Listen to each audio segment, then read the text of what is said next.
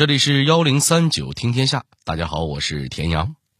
话说，在一九六一年，有一位八十八岁的老人病逝，他去世的时候，在银行里的存款有三百多万，这在上世纪六十年代毫无疑问是一笔巨款。然而，这三百多万，老人却一分钱都没有留给他的子女，这是为什么呢？他又哪儿来的这么多钱呢？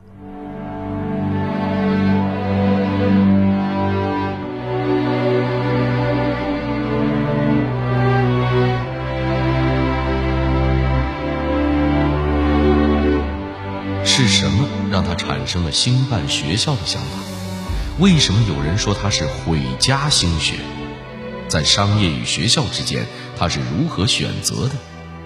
幺零三九听天下，田阳和您聊聊集美校主陈嘉庚的故事。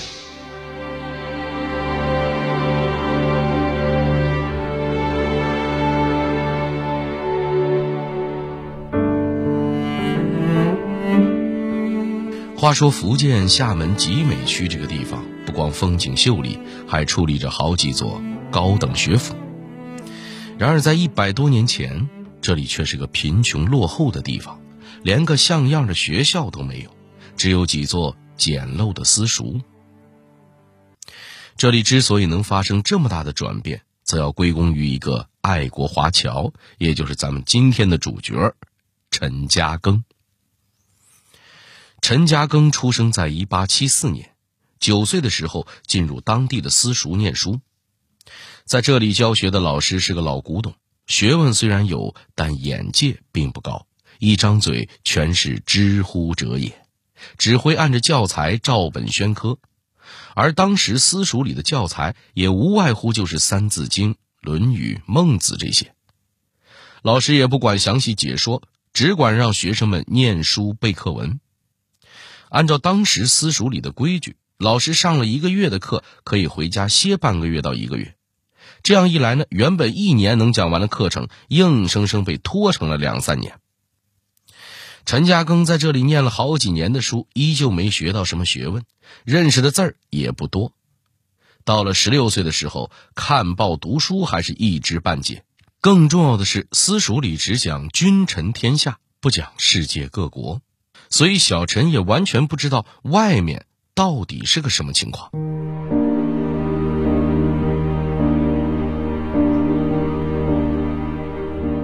十七岁时，私塾里这位慢吞吞的老师去世了，陈嘉庚也辍学了。正好当时父亲正在新加坡谋生，陈嘉庚就远渡重洋到父亲经营的米店里帮工。没想到年纪轻轻的他，居然独具商业头脑。短短几年，他先后在新加坡创办了罐头厂、米店和橡胶厂，生意做的是风生水起，很快成了当地小有名气的实业家。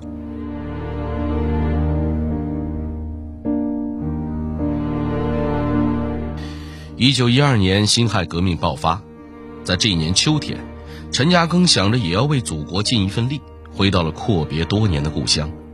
然而，这里的情况。却出乎他的意料，在这个福建地区小小的乡村里，零星的有几座私塾，但毫无例外都是大门紧闭，落满了灰尘。显然已经很久没有人来了。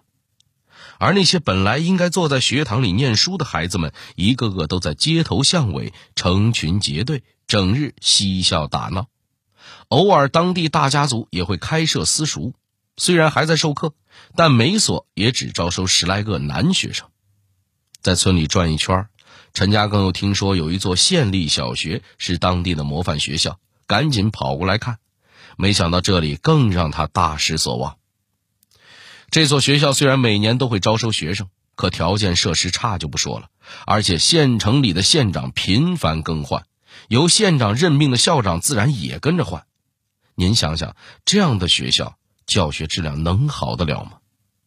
由于管理混乱，学校里的老师和学生也一哄而散，以至于十多年里，这所模范学校竟然没教出一届毕业的学生。看到这样的景象，从小就吃了烂学校亏的陈嘉庚坐不住了，他下定决心一定要改善家乡的教学情况，就从最基础的小学开始。于是他积极在当地几个大家族间奔走，苦口婆心的劝说他们停办私塾，大家合力筹办新式小学。那位问了，一来就让这些家里掏钱，人家能愿意吗？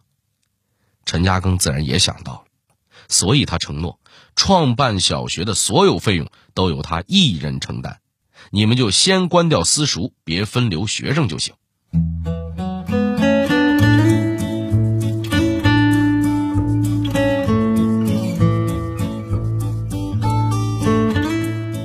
多方奔走之下，小学终于创办了起来。可这时候，陈嘉庚却发现了另一个问题，那又是什么呢？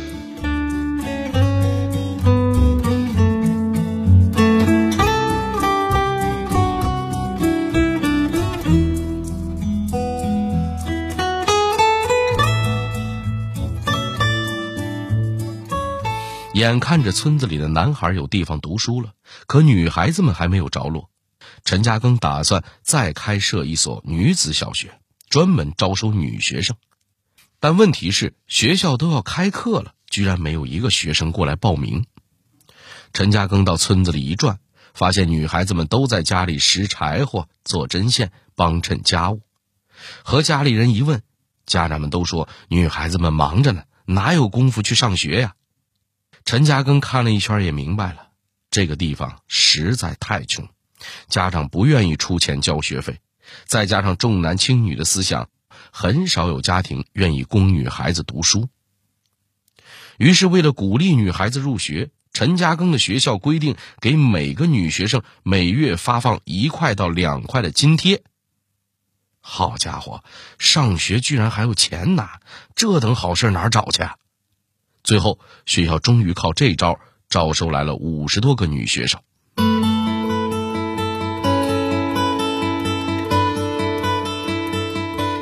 学校有了，学生也招来了，还有一个问题摆在眼前：哪里能找来优秀的老师呢？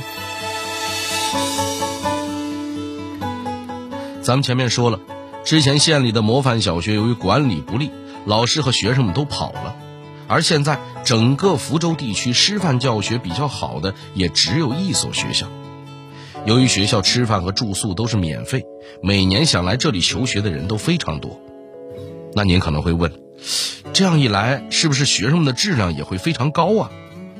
还真不是，这所学校不是通过公开招考录取学生的，所以每年招生名额刚一放出来，很快就会被当地的官僚富绅家的孩子们占满。您想想，当时老师工资一个月只有二三十块，这些有权有势的家里出来的孩子，能愿意当老师吗？所以他们即使上了这个学校，也只是想混一张文凭了事。学校的教学质量再好也没用。说白了，就是一个给纨绔子弟安排的镀金场所。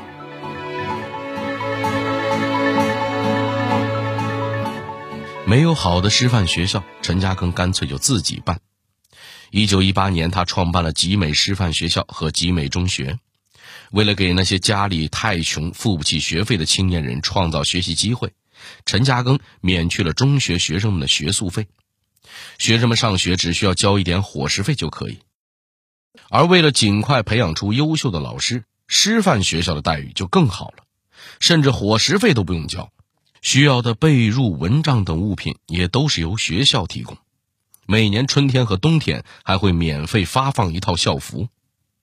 陈嘉庚深知原来师范学校的种种弊端，为了提高生源质量，他改革了师范学校招生的制度，要求学校一定要深入到穷乡僻壤，多招收贫寒子弟。远在新加坡的他，还特意给闽南三十多个县里劝学所的所长写信，请他们代为招收学生。大一点的县招收五六人，小的就招三四人，但学生们一定要立志成为一名教师的。这些学生们经过县里劝学所的推荐，到师范学校复试，最后择优录取。这样一来呢，集美师范学校生源的质量就得到了良好的保证。陈嘉庚的办学道路并没有到此结束，在这之后，他回到新加坡继续发展实业，为学校提供更多的资金支持，还时不时回到国内看一看几所学校的发展状况。几年内，他又相继创办了水产航海科、商科、女子师范学校、农业学校等等，前后一共十所学校。从小学到中学，再到各种专门的职业学校，他凭一己之力，竟然几乎建立了一套完整的教学体系。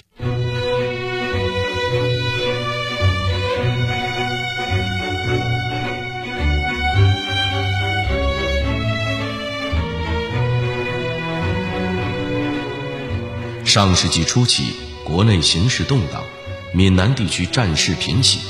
为了保障学生的安全，陈嘉庚又会做些什么呢？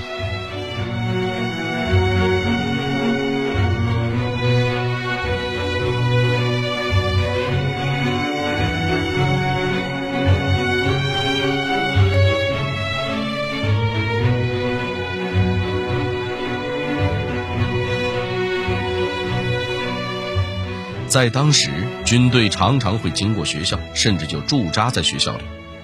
有一次，两军对峙，互相开枪的时候，还有一名学生中弹而亡。这个事件发生之后，陈嘉庚为了能让学生们安全求学，提出了将集美划为永久和平学村的倡议。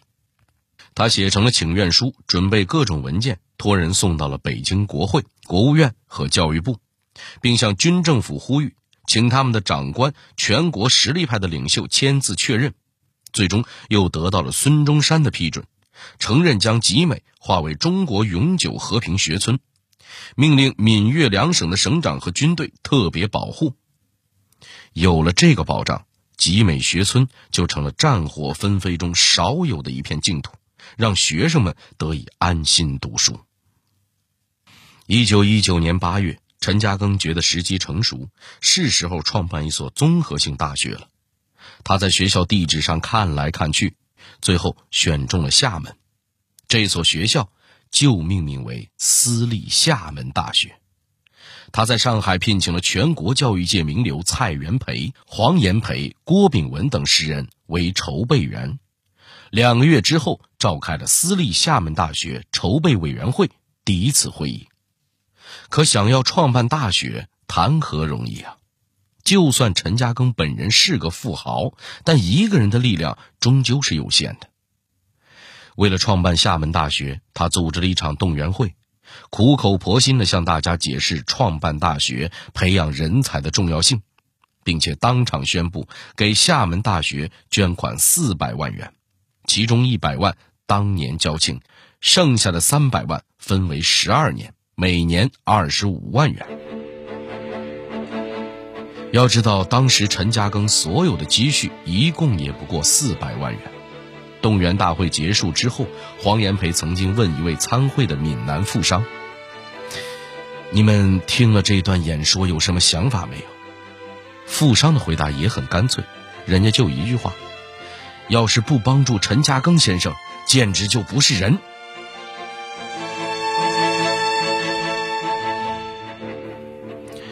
话虽然这样说，但大家都明白，有的事情嘴上说说容易，真想要从富商口袋里掏出钱来，那可是太费劲了。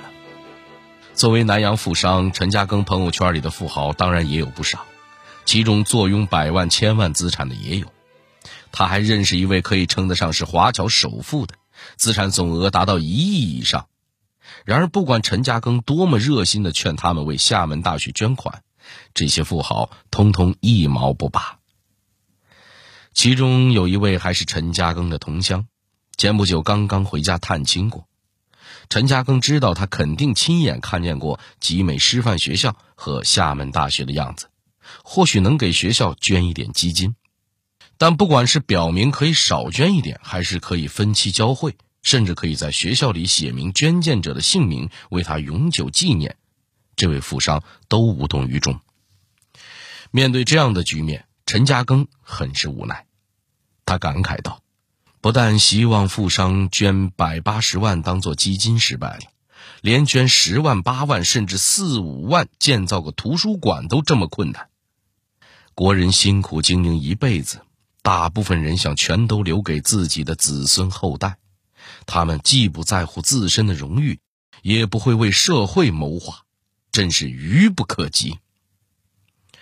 尽管募捐没有成功，但陈嘉庚还是竭尽所能支持厦大，一切经费几乎都由他一个人承担。陈嘉庚的原则是，不但学校要办，还一定要办好。他花费大价钱在学校里修建操场、购买体育器材，就是为了让学生们能在学到知识的同时，拥有健康的体魄。而且他对于学校的生源也十分重视。集美中学的校长曾经给陈嘉庚写信，请他和厦门大学的校长协商一下，特别准许集美中学的毕业生保送进入厦门大学。作为两所学校的创始人，这个要求对于陈嘉庚来说并不难办。甚至可以说，就是说句话、写封信的事儿。但陈嘉庚思量了很久，却拒绝了这个请求，因为他觉得好的学生都是要凭借自己努力的。如果集美学校毕业的就能无条件升入厦门大学读书，那会不会影响到集美学生们的学习动力，进而影响到厦门大学的生源质量呢？所以，陈嘉庚给集美学校的校长回信时说。如果他同意了这种做法，那怎么能体现出来办学的公平公正呢？在他看来，只有不断提高教学质量，提升学生们的水平，才是真正的为了两所学校着想。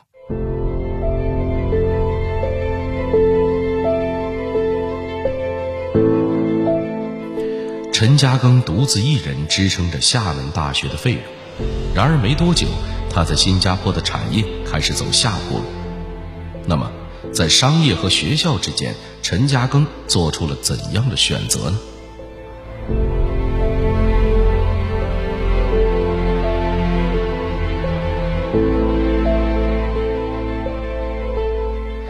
厦门大学创办五年之后，陈嘉庚经营的企业开始遭遇困境，也不得不削减集美师范学校和厦门大学的经费开支。对于陈嘉庚而言，这就是他一生最为抱歉、最失意的事情。一九二九年，资本主义经济危机席卷全球，陈嘉庚的橡胶实业严重亏损。孩子劝他逐月减少给两所学校的经费，先把自己的日子过好。陈嘉庚却回应说：“我每天喝稀粥，吃点花生仁就能度日，何必为这个担心呢？”还有人劝他说：“不如先停止资助两所学校的经费。”先解决一下企业经营上的难题，陈嘉庚坚决不肯。他说：“学校的经费一旦停止，不但会有这么多的青年人造成影响，更会对社会造成影响。学校关门容易，可一旦关门，再恢复可就无望了。要真是因为负担两所学校的经费而造成商业完全失败，那就只影响我一个人罢了。”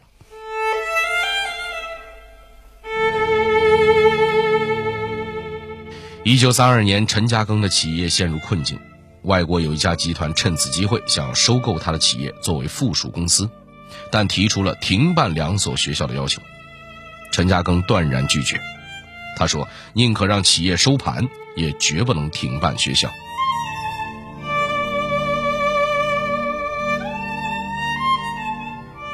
最终，陈嘉庚辛苦创办的企业还是被收盘了，虽然事业走向了尽头。但这并不代表他办学道路的结束。在企业收盘后的五年里，陈嘉庚为了集美和厦大两所学校，依然竭尽全力。就这样，苦苦支撑到一九三七年。他看到两所学校虽然能维持现状，但很多教学设备都有所缺乏，再没有能力进行补充和更新换代。陈嘉庚担心这会影响到学生们的发展。在几次思量之后。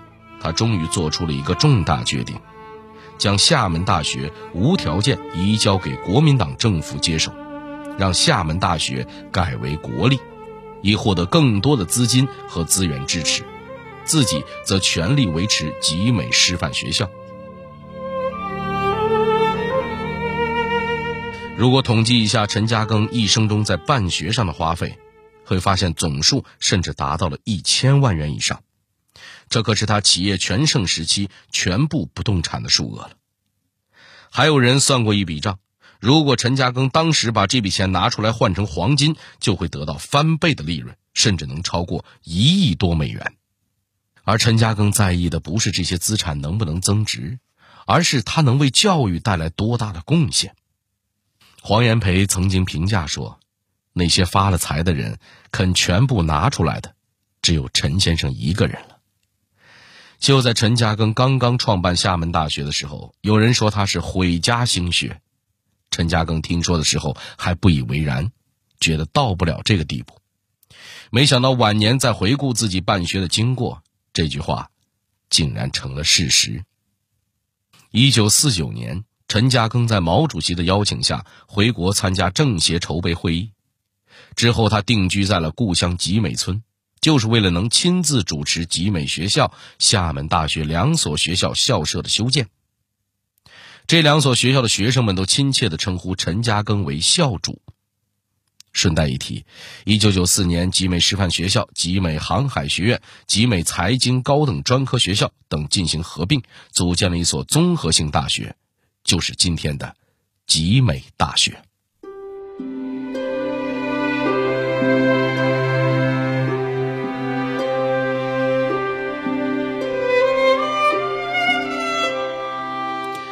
一九六一年八月，陈嘉庚先生病逝。按照他的遗愿，遗产中的大部分依旧要用在为两所学校建造校舍上。由于在教育事业上的突出贡献，他被印上了新加坡纸币。二零零九年，陈嘉庚当选为一百位为中华人民共和国成立做出突出贡献的英雄模范人物之一。不过，相比于这些荣誉，相信他更愿意看到的是，在共和国的学校里，学生们可以安安稳稳的读书，学成之后为国家做出贡献的景象吧。